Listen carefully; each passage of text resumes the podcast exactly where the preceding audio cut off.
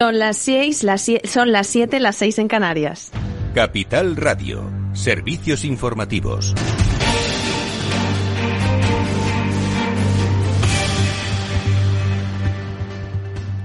Buenas tardes. Continúa a esta hora el debate del Estado de la Nación en el Congreso de los, de los Diputados. Lo escuchamos. Volvió la política en vez de la confrontación. Bajó la temperatura nacionalista en España y se restablecieron las relaciones con Cataluña. En ese punto quiero interpelarle a usted, señor eh, presidente, a usted y al presidente de la Generalitat, con quien se va a reunir este viernes. Les pediría a ustedes dos responsabilidad y valentía. Responsabilidad para desaprovechar. Escuchamos ahora mismo a Jaume Asens de Podemos. Desde las 4 de la tarde ha dado comienzo las réplicas a la intervención del presidente del Gobierno, Pedro Sánchez. La primera en hacerlo ha sido la portavoz popular Cuca Gamarra, que señala que los ciudadanos soportamos una inflación de más de 10% y no somos los responsables. Asegura que la culpa no es solo de Putin, sino de las políticas del Ejecutivo de Pedro Sánchez y califica el momento actual de una oportunidad perdida para España. Gamarra ha aprovechado la ocasión para hacer hincapié en el líder popular de- del Partido Popular, Alberto Núñez Feijó, como alternativa al gobierno de Sánchez. Estamos ante otra oportunidad perdida, pero no la suya, sino la de la economía española, porque esto significa el futuro de un país y el futuro de las próximas generaciones. En la réplica, la portavoz popular eh, al presidente del Gobierno ha calificado al Partido Azul como la peor oposición de Europa y ha aprovechado para pedirle cumplir con el mandato constitucional y no bloquear las instituciones. Esto en relación a la renovación del Consejo General del Poder Judicial. Y lo que le pediría, como he hecho en mi primera intervención, señora Gamarra, es que, en fin, ustedes desbloqueen la renovación de estas principales instituciones constitucionales, cumplan con el mandato constitucional y por fin tengamos un Tribunal Constitucional y un Consejo General de Poder Judicial renovado y plenamente legitimado. Porque si no, porque si no, podremos pensar, podremos pensar que el interés que ustedes tienen es un interés más allá de sus excusas, distintas, variopintas, a lo largo de estos tres años. Ustedes tienen otros intereses, otros intereses que a lo mejor se asemejan y mucho a los del Partido Republicano en Estados Unidos. Porque los recursos que hay ahora mismo, sí, hay recursos, ustedes han recurrido prácticamente todo.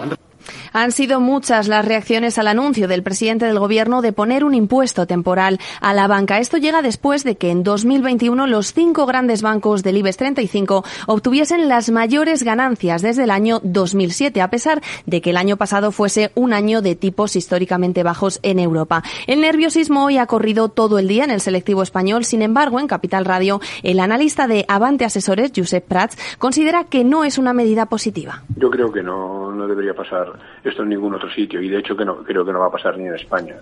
Nuevas figuras impositivas que ahora en Portugal el gobierno de Antonio Costa confirma que también estudiarán. Javier Luengo, buenas tardes. Sí, es Laura, muy buenas tardes. Lo acaba de decir tras la reunión del ECOFIN en Bruselas, a- en declaraciones a medios portugueses, el ministro luso de Finanzas, Fernando Medina, asegura que si hay sectores que presentan beneficios extraordinarios por la inflación, no se pueden beneficiar de ella sin que se compartan por costes sociales. En todo caso, lo que dice Lisboa es que quiere conocer los detalles de la medida española, que espera recaudar con ella, recordamos, 3.000 millones de euros anuales durante los dos años para ver si se hace de manera proporcional, adecuada y efectiva. También ha hecho referencia al gravamen que ha puesto Italia en los últimos meses a los beneficios extraordinarios, en este caso de las eléctricas, y en este caso asegura que si ese régimen se produjese en la economía vecina, los ingresos serían muy reducidos.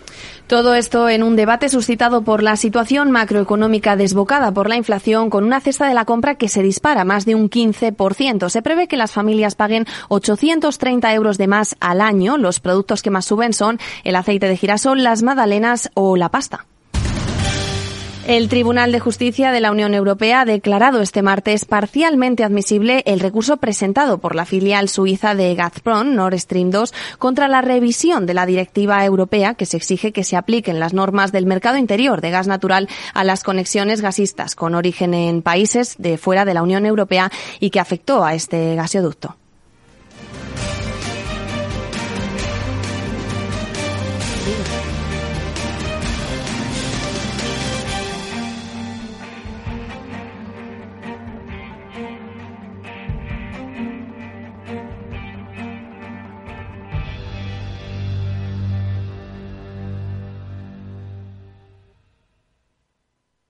¿Te interesa la bolsa?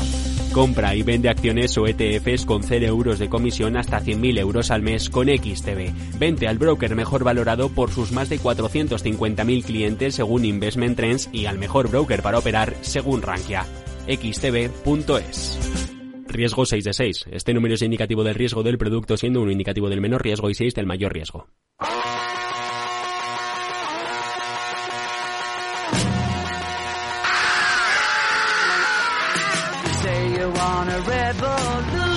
Después del trabajo, After Work, con Eduardo Castillo, Capital Radio.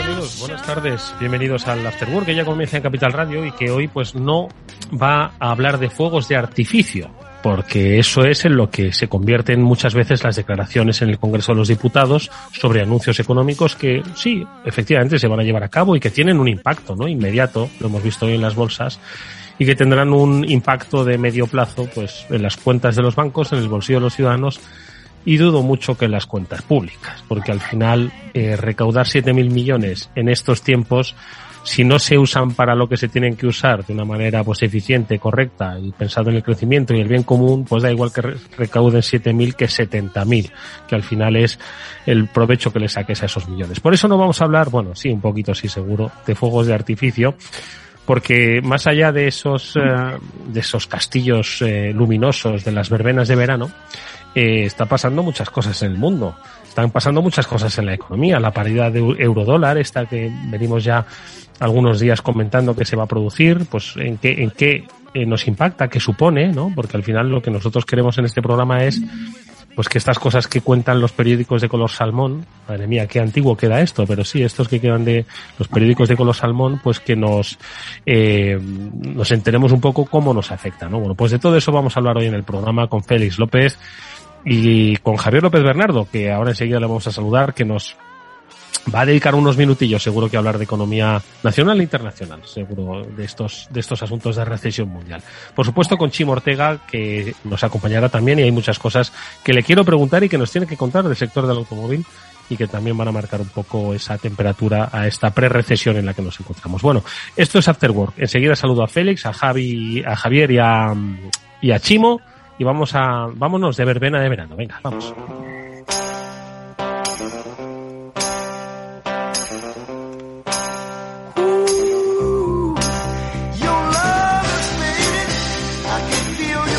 Félix López, ¿qué tal? Muy buenas tardes, ¿cómo estás? Muy buenas tardes, ¿me escucha bien? Sí, se te escucha estupendamente. ¿Te gustan las verbenas de verano? Ah, me encantaban, ahora ya no voy a ninguna, pero de joven sí. Esos sí que son verdaderos fuegos de artificio los que tenían al finalizar estas verbenas, ¿verdad? ¿Verdad? Voy ya lo creo, se disfrutaba mucho, ¿no? Hoy tenemos fuegos de artificio permanentes, ¿eh? Para, des- para despistar y distraer al ciudadano de lo importante, Félix. Sí, hay de todo, ¿no? Desde las explosiones de los depósitos de munición rusos en, en Ucrania que hacen fuegos de artificio que no veas según en los vídeos que aparecen, Madre mía, sí. pues a la situación y, pero bueno, tendremos que estar, quedarnos en casa porque con el calor que se nos viene encima, Hace mucho calor, hace mucho calor. Bueno, pues de, de, no- de calor no vamos a hablar, pero sí de los sudores que le han entrado a la banca, por lo que han dicho hoy en el debate sobre el Estado de la Nación. Comentaremos un par de cosas, pero también hablamos de esa paridad euro-dólar, que seguro que a Javier le tiene, vamos, más que intrigado, pues, pues sorpre- so- fascinado. Javier López Bernardo, buenas tardes. Buenas tardes, Eduardo. ¿Qué tal todo? Muy bien. Eh, ¿Cuánto hacía que, pues, eh, desde que salió el euro eh, al mercado no había paridad, ¿no? O, o hubo otra paridad antes. ¿El euro cuándo salió? En el año 99. Chimo Ortega, buenas tardes. Que tú Hola. eres eh, más mayor que, que yo y tú te acordarás de lo del euro. A ver, yo, ¿cómo yo, era? yo también te quiero, eh, me has llamado mayor y me has metido en un aprieto nada más. mm, no. Cuando, Eh, acuérdate. nada, estoy encantado contigo. Yo creo que fue 98, En el año- pudo ser. En el 98. ¿Pudo ser? Javier, ¿tú te acuerdas cuando entró el, el Javi lo euro? sabe, no se acuerda, lo sabe. Hay que sí, Eh, Javi. bo- bueno, yo, yo, ni me, yo no me acuerdo, sí, no, no me acuerdo exactamente cuándo fue, no. Eh, ¿Tú lo sabes, Feliz? Yo, yo todavía no era mayor de edad, Eduardo. Ah. hola, hola, lo que le acaba. En el año 98, ¿no? Lo que pasa es que teníamos, teníamos el euro el euro peseta, ¿no? Exacto, El euro exacto. peseta. Sí, y luego ya cuando nos quedamos ya solo con el euro, ¿no? Sí. Y, y bueno, yo estaba efectivamente mirando un ratito esta mañana, digo, ¿a dónde se va a ir el, el dólar, no? Y se irá como hasta el año 2002, ¿no? Hasta 0,85, probablemente, ¿no? Hasta el año. El 2002, eh, Sí. yo creo que fue el momento en el cual el dólar estuvo más potente. Sí. Eh, era, en vez de 1, era 0,85, ¿no? Sí. Es decir, que el, el- el euro va a caer desde 1,60, que estuvo pues allá en el año 2008, un par de veces, pues justo llegó al 1,60 y no pasó, pues a 0,85, es decir, a la mitad casi, ¿no? Si se va a mitad. 0,85. que- ¿Y esto, ¿Y esto, Javier, nos preocupa o no nos preocupa? Bueno, es, es un poco más las repercusiones que la lectura que están haciendo la gente de, de las caídas, Eduardo, más, más que las caídas en sí, ¿no? Al final, pues movimientos eh, de los tipos de cambio que sean relativamente. Las caídas estas, bueno, han sido. están copando mucho la prensa y todo eso. Tampoco han sido caídas descontroladas, ¿no? Esto al final, pues a medio plazo siempre tiene un efecto positivo en las, en las exportaciones, ¿no? De, de, de las empresas europeas. O sea que en ese sentido a mí, a mí no me preocupa mucho. Lo único que sí ha caído, pues, pues como sabes, pues eh, del, del 11 al 21 de julio ahora, pues la gente está especulando mucho, pues que el gasoducto, el Nord Stream, eh, pues está cerrado por reparaciones, ¿no? Y la gente está especulando, pues si cuando el 21 en teoría las reparaciones acaben y en teoría el, el gasoducto se reabra, pues va, va a seguir transportando gas o si por el contrario va a necesitar milagrosamente más reparaciones, ¿no? Es un poco lo que está discutiendo ahora mismo la, la, la gente. Mm. Feliz. Sí, un, un tipo de cambio, mm, digamos, depreciado del euro a la economía española casi siempre le ha venido bien, ¿no?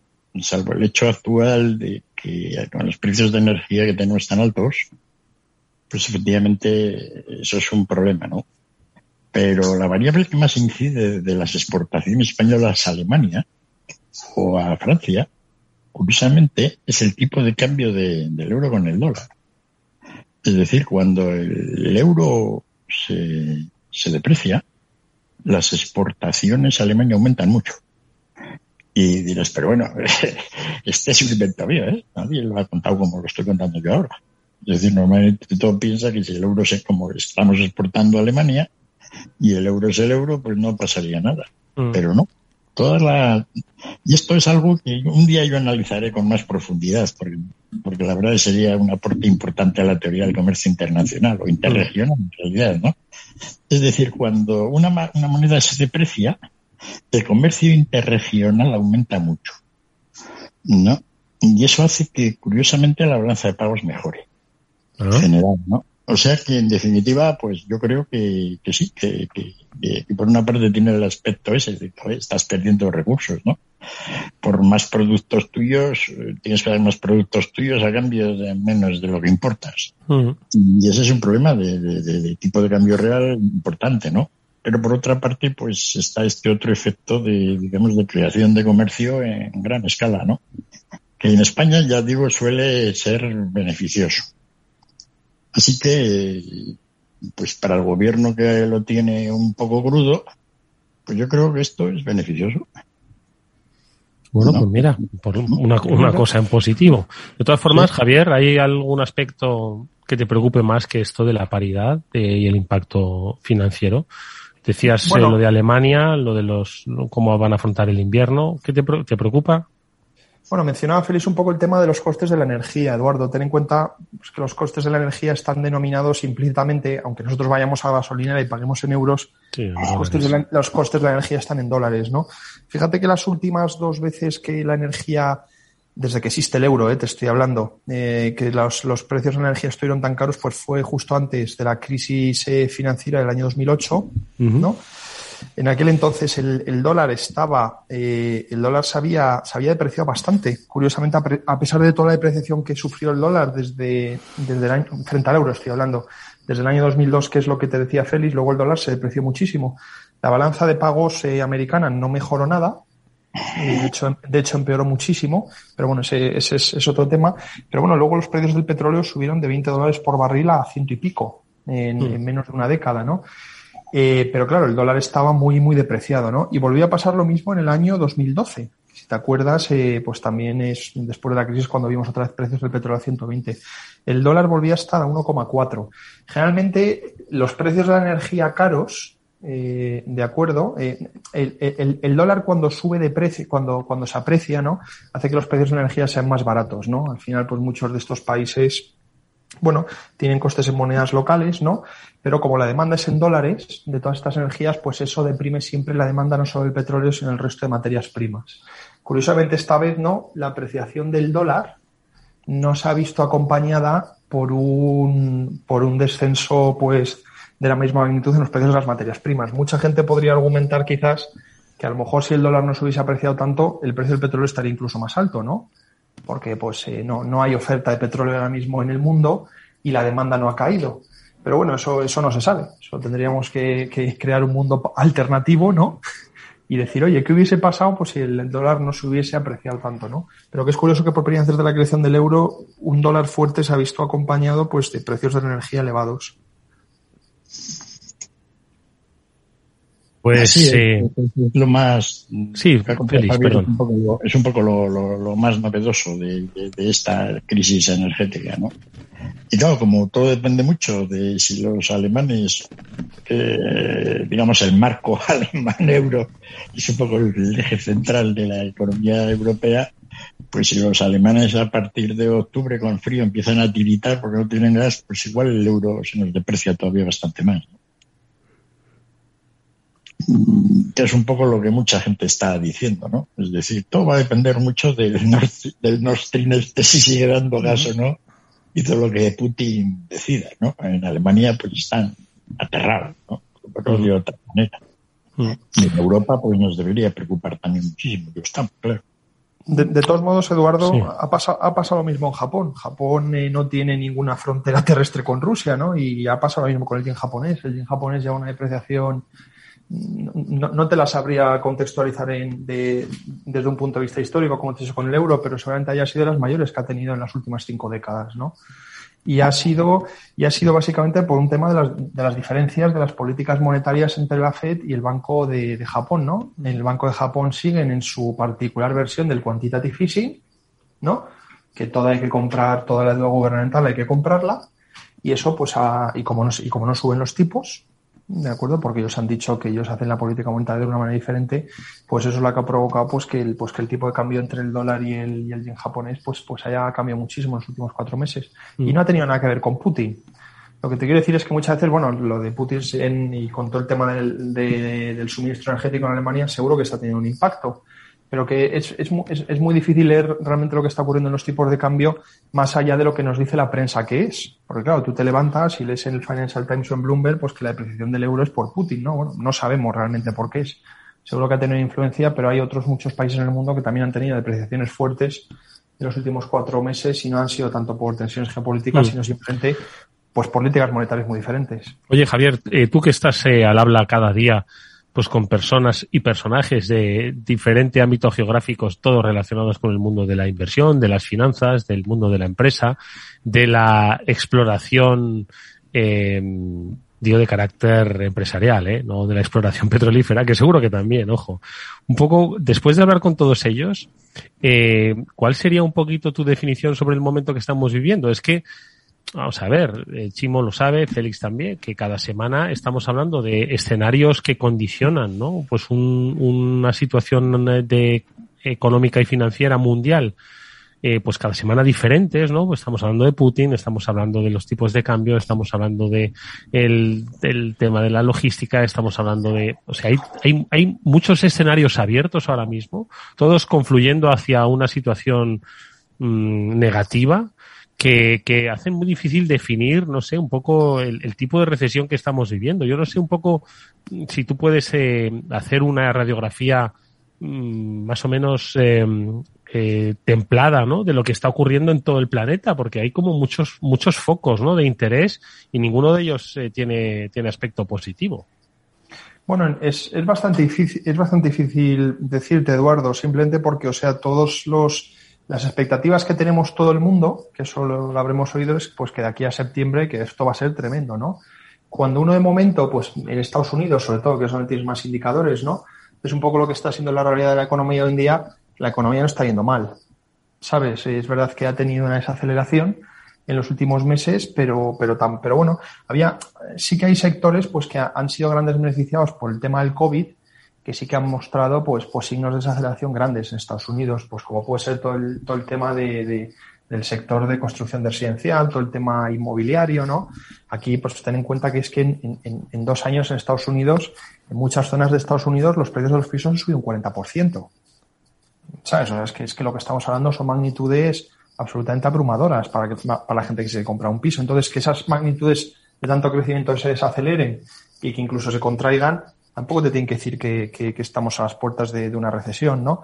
Yo creo que de aquí a dos semanas se, se va a ver mucho mejor el alcance, eh, porque, simplemente porque las empresas empiezan a presentar resultados. ¿De uh -huh. acuerdo?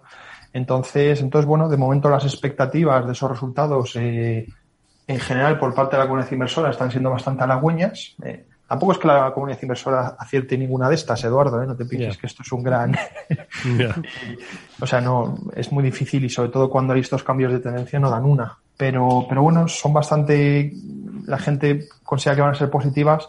Yo creo que van a decepcionar en muchísimos sectores, ¿no? Y las vamos a ir viendo. Eh, yo creo que la semana que viene, no, no recuerdo las fechas exactas, pues empiezan a presentar todos los bancos eh, americanos, ¿no? Que siempre pues te da una muy buena es eh, barómetro de la salud de la economía y luego ya el resto de sectores, ¿no? Y yo creo que ya a partir de la primera semana de agosto pues tendremos una imagen mucho más formada de si realmente por los cuál va a ser la imagen de los beneficios para, para las compañías americanas este año, ¿no? Que yo creo que va, van, a, va, van a mostrar un, una caída bastante significativa respecto al año pasado. Félix, ¿qué te parece esa, esa previsión que dice Javier?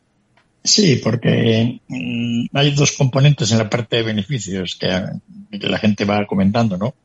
Uno son los beneficios operativos.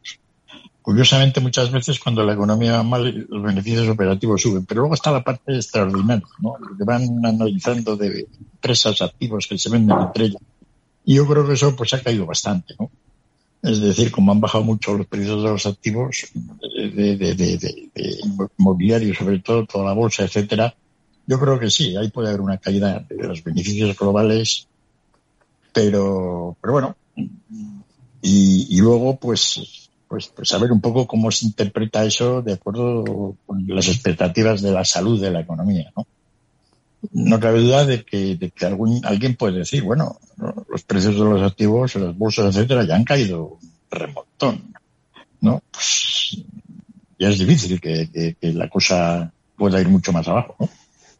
Y veremos. Yo pienso que todavía esto está bastante poco maduro, es decir, que, que la crisis, la que vamos a denominar la, la, la crisis chimoniana, ya dijimos. ya sabía yo que ibas a venir por ahí. sí, es esta crisis que ya Chimo anunció que, que, que, que va Una crisis catalí catalítica. Sí, sí, va, va, a arreglar el mundo en realidad. Necesitamos una crisis que de alguna manera pues ponga todos los pozos de petróleo en orden, ¿no? Las bolsas del mundo y los dólares del mundo en orden, el mercado laboral en orden, porque la gente todavía no quiere ir al trabajo o a la oficina, todo en teletrabajo.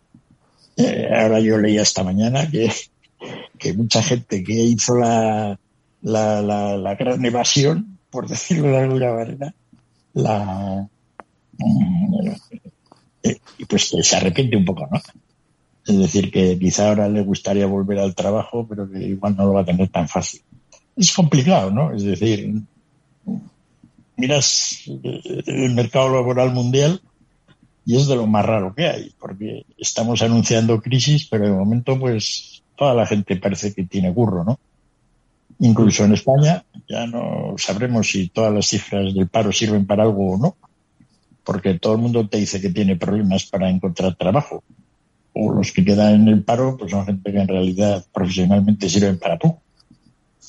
No, es algo realmente complicado. No sé, en cualquier caso, si uno, Chimo, si uno mira la prensa, yo es que no me extraña que un ciudadano de a pie que no está habituado al consumo de información económica, pues se asome a uno de los diarios y vea pues que estamos al borde de la primera gran crisis energética global del mundo y que es posible que no solo afecte a la industria, como estaban apuntando antes, eh, por el tema del gas ruso Alemania, sino que también va a cambiar, dicen, la pauta de comportamiento de los ciudadanos.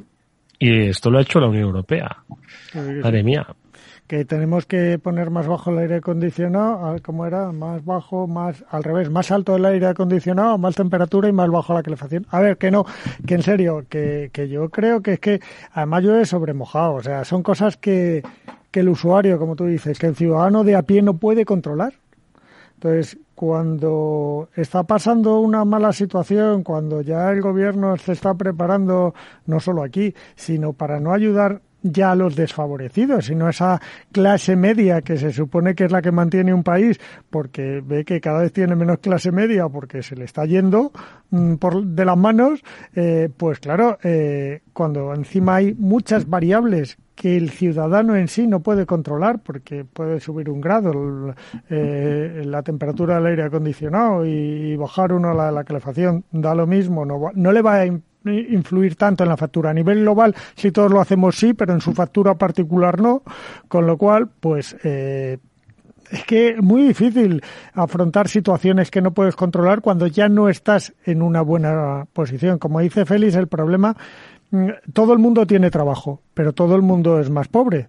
El que no encuentra trabajo no lo encuentra. Tú hablas con la gente y no es verdad que cada vez haya más trabajo. Cambiamos la forma de medir las listas del paro y ahora todos los parados, todos los fijos discontinuos ya no ya no englosan esas listas como antiguamente esos temporales de, de la hostelería. Claro, el paro se reduce. Eh, al final no no son hechos reales, no le llegan a la calle, ni, ni estas, el impuesto a las energéticas, el impuesto a los bancos, fenomenal, pero ¿en qué se traduce para, para el señor que no llega a pagar la luz y que encima está trabajando él, su mujer, y que no llega que no llega a fin de mes, que antes llegaba mm, relativamente bien y que ahora no llega, que va a hacer la compra y no le da el dinero. Mm. Es que esto es así y ese es, ese es el problema, que esa clase media que, que sustenta la economía de un país, eh, pues, pues está desapareciendo, se está empobreciendo por momentos y ahí es donde podemos tener el problema para los ciudadanos y para la economía, creo yo, porque este es un país de pymes y de clase media, no es otra cosa. Mm. Mm, es así. Oye, pues eh, ahora si queréis comentamos, Félix, eh, algún aspecto mm, sobre los que apuntaba Chimo, pero antes de despedir a Javier López Bernardo sí que me gustaría formularle un poco la, la, última pregunta, más que la última pregunta, preguntarle si ha habido algo que a nosotros se nos escapa, ¿no? De esas lecturas que él realiza o de esas llamadas que también mantiene, si hay algo que, que deberíamos tener en el foco y que, y que no está en los, vamos, no sale en los papeles de momento, Javier. No, han sido, han sido semanas muy tranquilas, Eduardo. El, hecho de que también que sea julio, ¿no? Pues hace, bueno, semanas muy tranquilas después de todo esto que hemos comentado, quiero decir, que no es poco. pero, pero no, por mencionar, bueno, lo de China otra vez, eh, con el tema de la política COVID, que la gente se está volviendo a poner nerviosa de, porque están volviendo a crecer los casos en varias ciudades, han, han cerrado los casinos en, en, Macao, ¿no? Y bueno, están, siguen con esa política, ¿no? De, de, de cero COVID que parecía que ya lo tenían controlada, pero está claro pues que con Omicron, como ya hemos visto aquí en Europa, que más, pues ya no, ya no se menciona en ninguna de las noticias, ¿no? Pero los casos mm. pues están disparados, ¿no? Y entonces es, es muy curioso cómo China va, va, va, a solucionar ese tema, ¿no? Porque me parece que es un tema que tiene difícil solución. Y es un tema que, de nuevo, pues como decía Chimo, nos afecta a todos, ¿no? No, no, no depende. En realidad casi ningún tema depende de nosotros. Quiero decir que los temas macro, pues todos escapan a nuestro mm. alcance y este pues es, es lo mismo, ¿no? Eh, pero bueno, sí que parece que, que, las cadenas de suministros pues se van, muchas de ellas se han arreglado bastante, ¿no? Si miras el, pues, por ejemplo, el precio de los fletes siguen estando muy elevados. Eh, o el tema de los semiconductores. Eh, pero bueno, el, tema este de, los cierres en China, pues, pues nunca se sabe, Eduardo, ¿no? Eh, muchas de las empresas tienen en cuenta que, que, operan en esa región ya han hecho planes de contingencia, ¿no? No son tontos, ¿no? ¿no? Ya saben pues que en cualquier momento les pueden cerrar. Muchas empresas de semiconductores, algunas con las que he hablado yo de ellas, han montado de hecho ya tiendas de campaña, ¿no? Para no tener que parar la producción y no, no tener que hacer, ¿sabes? Las, las, todas, todas estas fábricas grandes de semiconductores cuando las tienes que parar es un Cristo. Es un poco para que la gente se haga una idea un poco como las centrales nucleares, ¿no? Siempre funcionan siempre funcionan a plena capacidad. No las puedes, sí, las puedes parar y luego puedes volver a, volver a empezarlas, pero es un proceso que tarda luego meses, ¿no? O sea, no es tan fácil, tiene mucha complejidad. Pero muchas días ya, ya han creado planes de contingencia eh, pues por ejemplo, muchos fabricantes de la memoria que tenemos en los teléfonos móviles y en los ordenadores, ¿no? Pues han, decidido poner tiendas de campaña en el caso de que algunos de estos cierres eh, por parte de China pues lleguen a concretarse, ¿no? Pero, pero poco más, la verdad.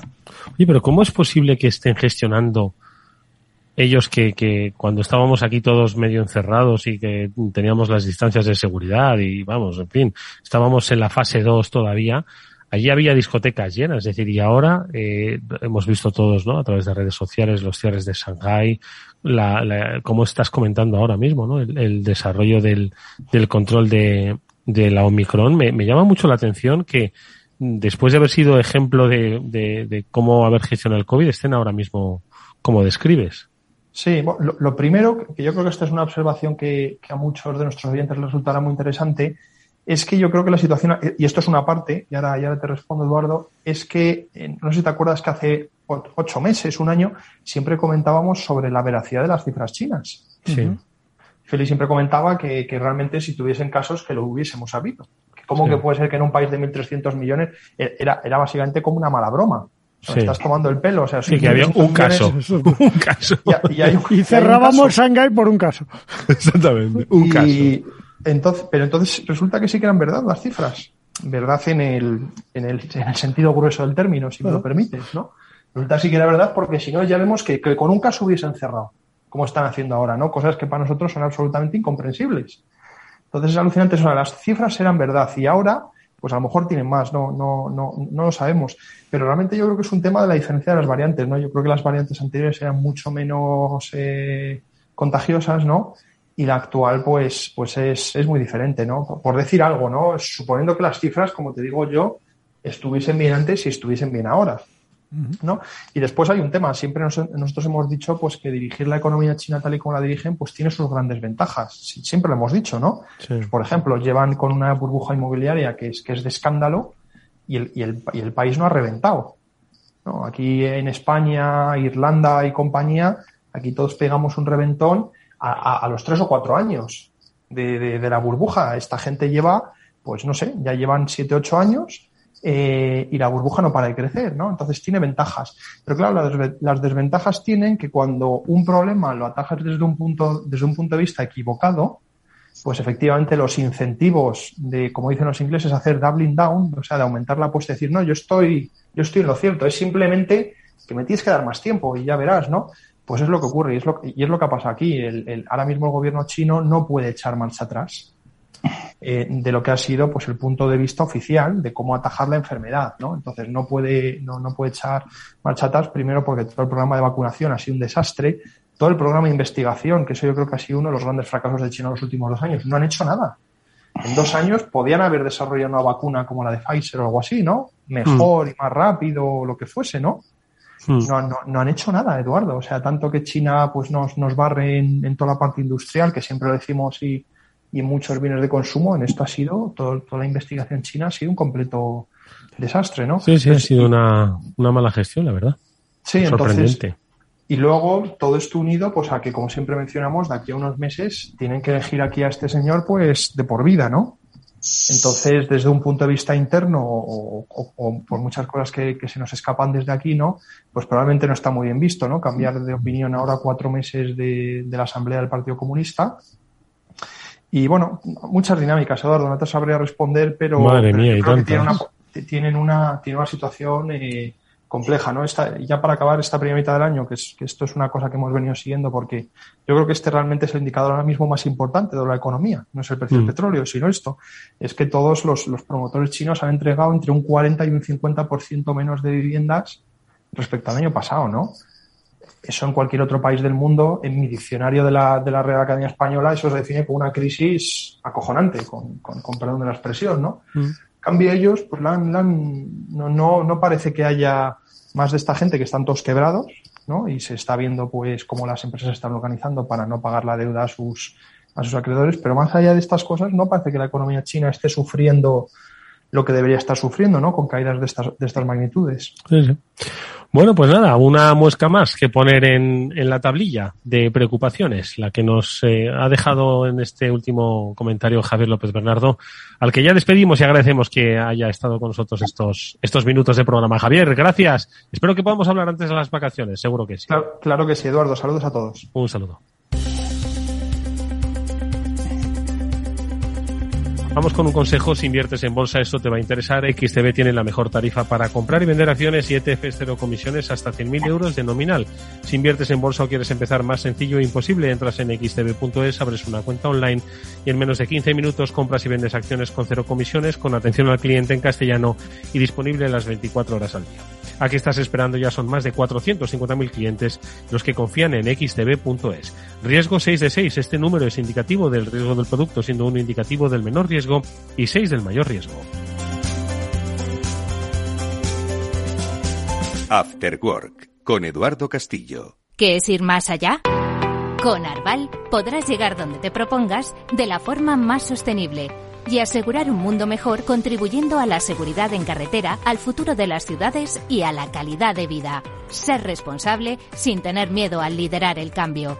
Arval, la transición energética arranca aquí. Más información en arval.es.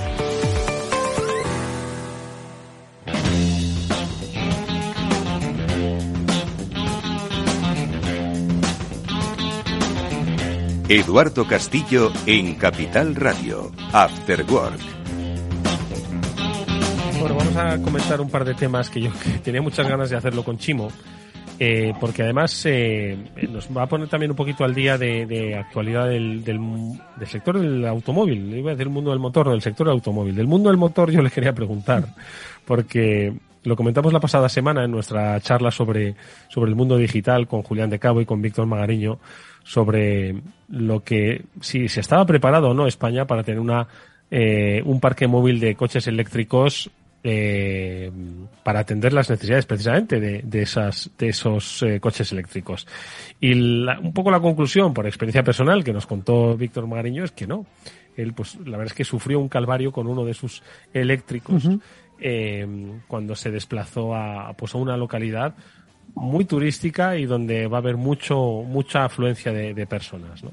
Y yo lo comentábamos a propósito también de seguro que un vídeo que, que, a ti te ha llegado eh, de una serie de, de 200 Teslas haciendo cola en una especie de, de gasolinera de, de, puntos de recarga eléctricos, sí. pues todos ahí esperando, ¿no? Para, para recargar y, y, poder seguir el viaje, ¿no? Entonces, claro, surgieron muchas preguntas, Chimo, sobre, sobre si ahora que van a prohibir los coches de combustión de aquí a pasado mañana, realmente estamos preparados para, para asumir un, un parque eléctrico que, que, no nos deje tirados, ¿eh? como, como ha pasado. Primer detalle importante. Eh, no van a suprimir los coches de combustión. Cuidado. La última, la última eh, reglamento europeo este que, que se entra, que se discutió hace una semana y que adelantaba la fecha de entrada en vigor a 2030, eh, ya no habla de prohibir los motores de combustión, habla de prohibir los derivados del petróleo para alimentar los motores. ¿Vale? Eh, ¿Esto qué quiere decir? Para que, que, A ver, a ver, exactamente. Exacto. ¿Esto qué quiere decir? Para, o sea, un derivado del petróleo es... El gasoil o la gasolina. Y eso alimenta un motor. Y eso Entonces, alimenta un motor. Pero bien. puede haber otras cosas que alimenten un motor de combustión. Sí, eh, whisky. Aquí, no, pues también, ¿por qué no? Pero vamos, el día que lo consigamos todos borrachos. Pero no, eh, a ver, no. Eh, en realidad, aquí me habéis oído hablar muchas veces de los combustibles sintéticos, esos que llevan muchas em grandes empresas eh, investigando hace años, ¿vale? Bueno, ¿por qué esos combustibles sintéticos no derivados del petróleo o por qué esos biocombustibles no derivados del petróleo que otro tipo de transporte como el aeronáutico está tomando como referencia para para cambiar su, su mix climático y poder ser más sostenible, ¿por qué no puede ser el automóvil? Bueno, pues eh, el objetivo de, de, muchos actores de la industria puede ser conseguir esos combustibles sintéticos que emitan cero eh, en un plazo, ya tienen la fecha de ocho años, porque si no, en 2030 mueren los motores de combustión, así de claro. Pero es verdad que ya no se habla de un tipo de motor, o sea, del propulsor en sí, sino de lo que lo alimenta y contamina, se ha modificado y está mucho mejor hecho, que es realmente eh, el, combustible, no es el motor lo que contamina. ¿Y de dónde, de dónde va a venir ese, ese combustible sintético? Eduardo Castillo, si lo supiera, haría dos cosas. Una, me habría hecho rico. una fábrica. Me habría hecho rico. Conmigo como soy. Exacto, sin duda, ya sabes que tenemos algún proyecto por ahí de la industria del automóvil como socios que nunca se realiza. pero alguna vez seremos ricos gracias a eso. Y la otra es que eh, además de hacernos ricos y ser socios, es que, vamos, la patente nos habría cola para que se la cediéramos porque solo con lo que les ahorraría de dinero a los fabricantes de automóviles en el mundo seríamos, vamos, habría cola para comprarnos la patente o para que se la dejáramos usar, al menos. Así que es complicado, pero es verdad que, que industrias grandes, muchos fabricantes, por ejemplo, Audi encabeza un proyecto muy interesante desde hace muchos años eh, de combustibles sintéticos, Bosch, que es una de las grandes industrias del sector de la movilidad y de la automoción, eh, también. hay muchas investigaciones que se puede conseguir un combustible que queme, que es lo que hace un motor de combustión, pero que no sea un derivado del petróleo y que sus emisiones sean cero o al menos que puedan ser neutralizables de alguna manera. Feliz. Sí, el motor de agua, fastidia. El motor de agua, hubo un español que, que se creía que había encontrado la pólvora hace años, pero no, no, encontró la pólvora. Nuestros jefes de la patria, nuestros de europea eh, energética, los que dirigen todo esto, están zumbados. sí, un poco así. Pero no puede ser esto. Es decir, esto no, esto no, esto es de chiste. Es decir, ya sacan eso, cambian la normativa, pues para que aparentemente ocurra un milagro. no, por lo menos para dejar a la industria trabajar, Félix, que, que a ver, que yo creo que no va a pasar, pero que para dejar a la industria, para dejar a la industria trabajar, ten en cuenta que ahora obligarles a una electrificación del parque al precio que tenemos la energía a día de hoy, a, una, ah. porque solo les daban esa posibilidad de electrificación del parque o, o de hidrógeno, eh, pues era es un poco que ya no es tan vendible por parte de los consumidores, ¿eh? No será tan vendible, pero es para que esta gente exista, ¿no? Es decir, todos sabemos que tenemos que hacer un cambio radical al coche eléctrico. La, idea no ha cambiado. No, no, ¿Por qué no se hace? ¿Por qué todavía efectivamente tiene que hacer 200 telas haciendo cola? Porque... Eso que estar resuelto ya porque tiene dos, dos problemas. Una, el despliegue de, la, de las infraestructuras, que todos los años decimos este año va a ser, y es verdad que cada vez es más.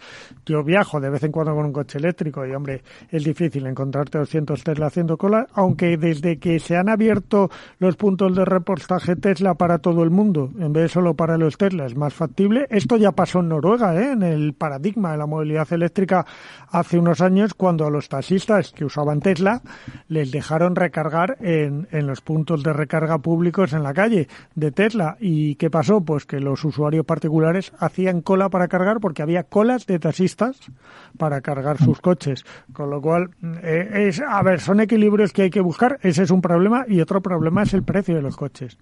Eh, sin duda los coches eléctricos a día de hoy no son asequibles por parte de los ciudadanos. Es decir, mm, las ayudas son pírricas en función de la, de la diferencia de precio que tiene una versión de combustión.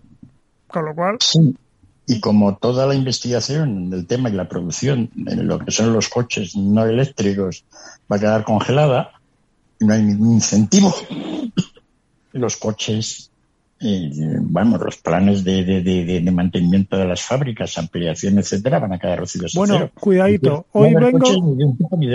Cuidadito, hoy vengo de, de, Renault, que os acordáis que el año pasado eh, vengo de Renault, digo, y de Renault en general, y ahora os cuento, porque el año pasado aprobó este plan que, entre otras cosas, aportaba 12.000 euros, eh, 12.000 millones de euros extra a España para fabricar eh, tres cajas de cambio, dos motores y cinco coches. Bueno, pues hoy he estado en la fábrica de Palencia viendo cómo se arranca la producción del primero de esos coches, del Austral, que es un, es un, va al corazón del mercado, es un segmento C, un sub, eh, y la estrategia de Renault es la hibridación no pasa todavía, aunque tiene coches eléctricos, no pasa todavía por, por, la electrificación total porque piensa que el mercado no está preparado por esas cosas que hablábamos.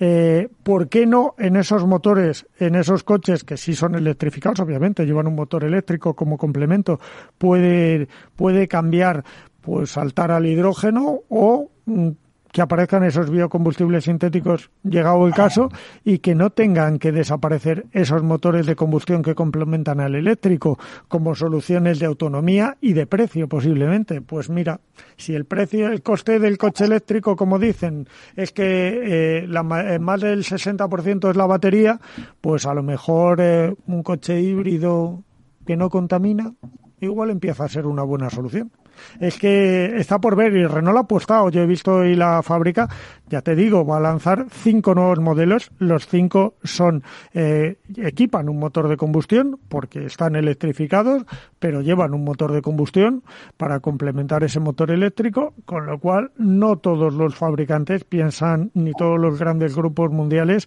piensan que, se acaba el mundo del, del coche eh, sin ser eléctrico. Y luego pensemos otra cosa de esto que siempre hablamos es Europa, ¿eh? No os olvidéis, el mercado del automóvil es global. Eh, Renault, de hecho, ha presentado hoy resultados, no han sido buenos porque ha tenido que cerrar en Rusia, eh, que era su segundo mercado, casi a la misma altura que el francés, eh, con lo cual los resultados se han resentido mucho. Pero, pero es que el mercado es global, es que ya no digo Rusia, pero en los grandes mercados, en India, en Brasil, en Latinoamérica, eh, por decir algo en África, en Estados Unidos, se van a seguir vendiendo motores de combustión, ¿eh? No os olvidéis que, que esta gente no solo fabrica para Europa.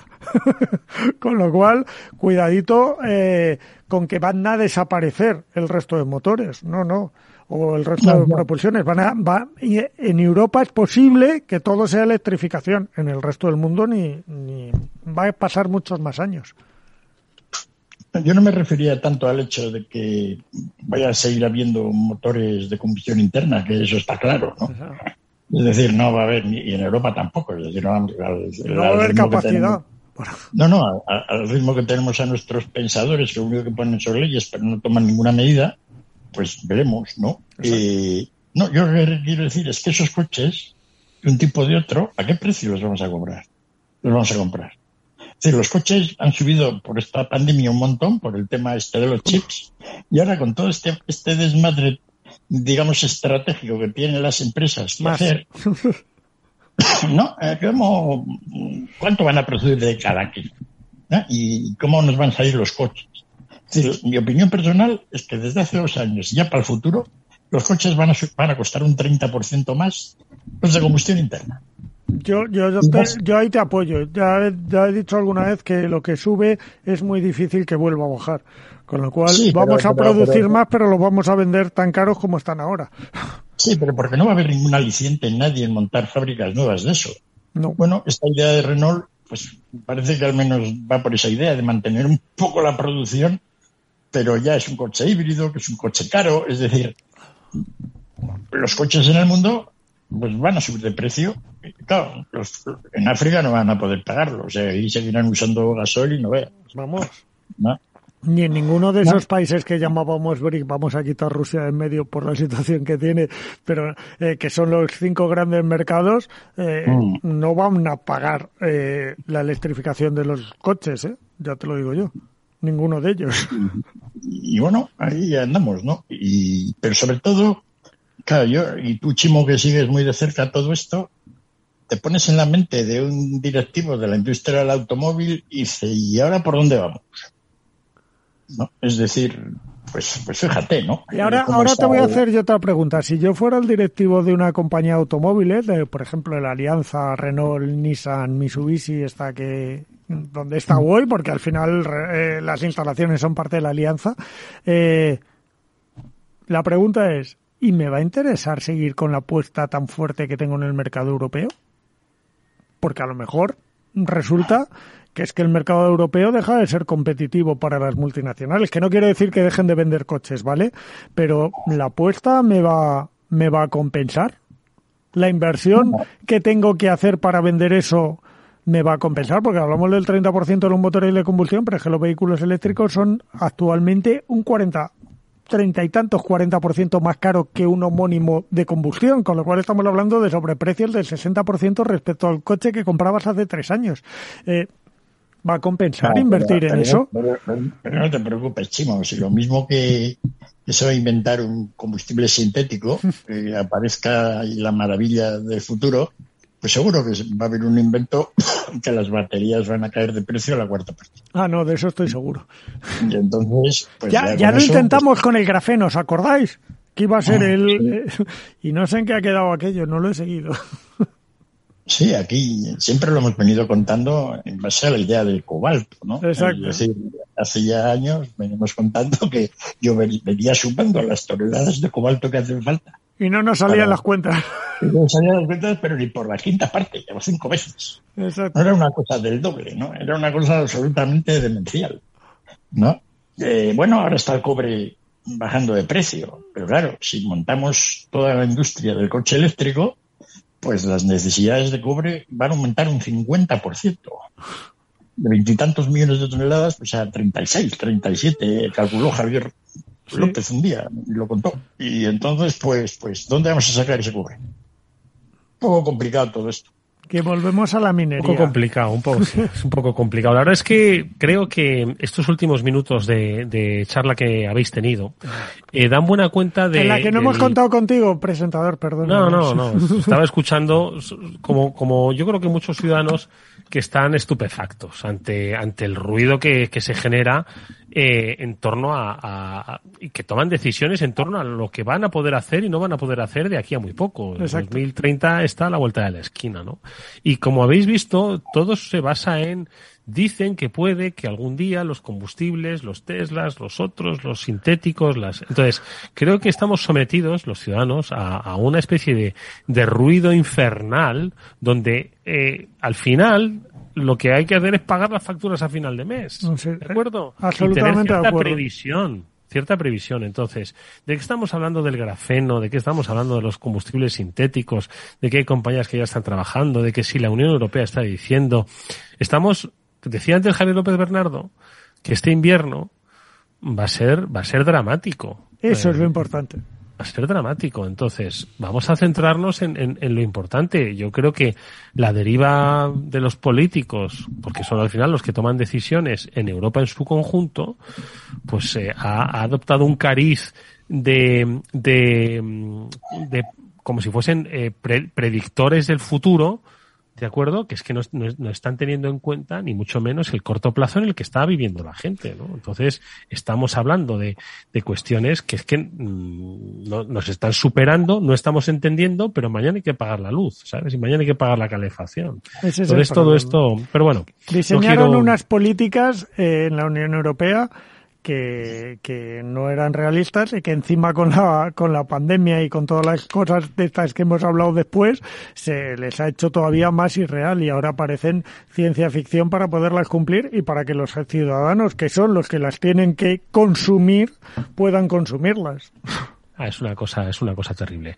Venga, últimos minutos que nos quedan de programa. Chimo, ¿tú has estado en Renault estos días? O, a ver, cuéntanos un poco. Oye, me he hecho una tournée. He ido a Valladolid a, ver la, la fábrica. una hora en tren. Eh, que no, hora y media. Que no, es, que no está Bueno, he ido, he ido a Palencia primero. a Extremadura, vale, igual vale, llegabas vale, mañana. Vale, he ido a Palencia. Eh, por, cierto, estoy muy preocupado con lo de las urdes. Que, que el AVE Extremadura va a 89 kilómetros por hora. Va más rápido mi dos caballos que el AVE Extremadura. bueno, es para que, para que tú te sientas bien, Eduardo. Te sientes como un tren de alta velocidad de los caballos. ¿Qué has hecho en Valladolid? A ver, he estado primero en Palencia visitando la fábrica de Palencia, la más moderna que tiene el grupo en todos los sentidos. Es la última que se abrió en Europa, la última gran fábrica que, abrió Renault en Europa en 1978, pero además eh, una fábrica que la ha renovado completamente con la llegada de este Austral, con el plan que os decía. Con ¿Qué se hacía en Valencia en el 78? Un Renault 12, un 4 Exacto, un Renault 12, muy bien, muy bien, por ahí, por ahí.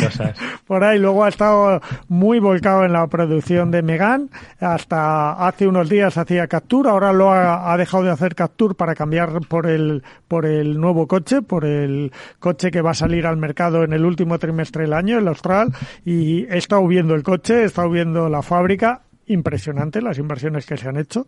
Eh, un coche que va al corazón del mercado, como les decía, segmento C, un sub, o sea, lo que está lo que lo poco que se está comprando y la verdad muy interesante. Pero lo que también ha sido muy interesante y me ha gustado mucho es que luego he ido al centro de I más D más I que tiene Renault también en Valladolid. Sabéis que en Valladolid también tiene planta de montaje de motores y además un centro de I más D más I que ha cobrado una especial importancia en esta nueva generación de modelos y que es referencia dentro del grupo para todo lo que van a ser hibridaciones de motores, algo en lo que yo creo, porque hoy en día son con gasolina, pero pueden ser con cualquier otra cosa.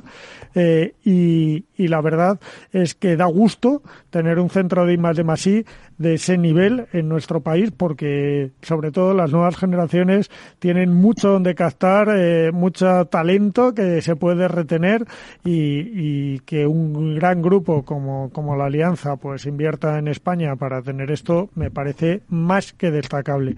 Pero sí, la verdad es que he quedado bastante contento porque una multinacional que esté invirtiendo así en este país, en la situación que estamos, eh, y en sitios como Palencia, Valladolid, que no son los más eh, destacados económicamente, pues sinceramente me parece que es destacable y me parece destacable la labor que hacen y que en estas poblaciones pues eh, son referencia económica, por supuesto, para, para toda la zona y para toda la gente que trabaja y mucha gente que, que se beneficia de que las plantas estén allí.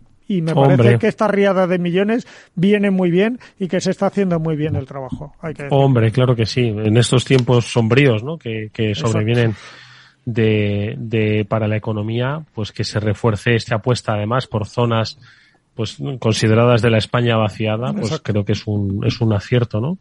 Que de alguna forma se mantenga la industrialización de, de nuestro país, eh, que es mucha, ¿no? Precisamente en esos territorios y que, y que de alguna forma pues ayuden a, la sostenibilidad no socioeconómica de, de esas zonas. que mm. eh, la Renault en España, la producción de Renault en España es el 1,2% del PIB. Es decir, estamos hablando de una empresa importante y es un 5% de las exportaciones de este país lo que sale de sus plantas. Eh, es importante que haya una fuerte apuesta por España y que se va a prolongar en los próximos años porque hemos ido a ver toda la transformación para este primer modelo, pero llegan cinco. Es decir, mm, es, eh, es algo muy, muy importante. Bueno, pues eh, nada, lo dicho, nos alegramos y mucho de que se haya producido esta, esta noticia que consolida la factoría, la capacidad industrial de nuestro país, ¿vale? Y la apuesta que tiene en este caso en Francia, que ojo que hay que mirar con cierto reojo, ¿eh? Que con esto, bueno, lo de nacionalizar eh, EDF ha sido muy gracioso para los titulares, pero vamos, ¿cuánto tenía ya, Félix, cuánto tenía el Estado francés de EDF si era ya el máximo accionista? Lo que pasa es que, ¿cuánto tenía? No, no, no sé exactamente la cifra. Yo creía que no tenía más allá de un 40%, pero yo creo que era superior. Yo creo que era superior. Ya, lo voy a mirar. No, Pero bueno, es que el término nacionalizar, madre mía, es que no. Es que es muy gordo. Pues ya, ya, pero vamos, que, que, que vean el accionariado y, y, es que, y, que, y que miren el de France Telecom, ¿vale? A ver si se, a ver, a ver si luego se sorprenden un poco más también. Bueno, que nos vamos. En España lo tenemos resuelto con los girasol. Ucrania. Pues- Ucrania en Castilla, toda la zona de Valladolid a Zamora. Oye, que nos, que nos tenemos que ir, Félix, que hablamos bueno, eso la semana que viene. Gracias, amigos, un fuerte abrazo. Y Néstor Betancor gestionó técnicamente el programa. Venga, nos despedimos, hasta mañana, adiós, adiós.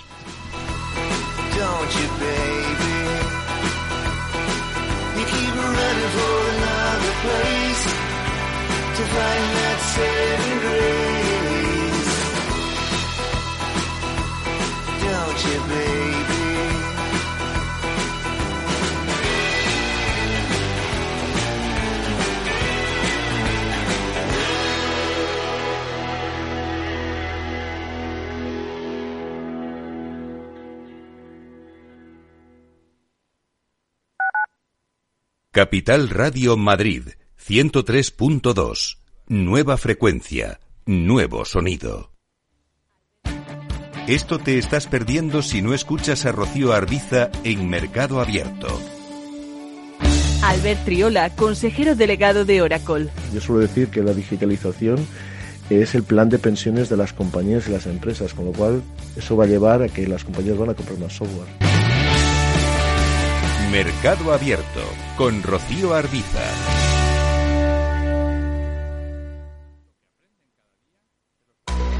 Deep Business.